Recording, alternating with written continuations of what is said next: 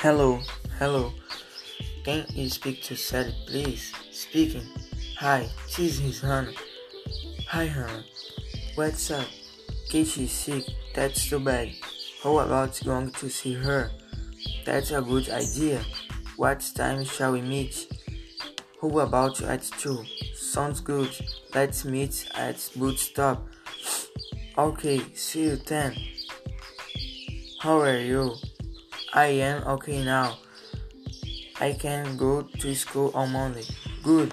Catch hair nap apple pie.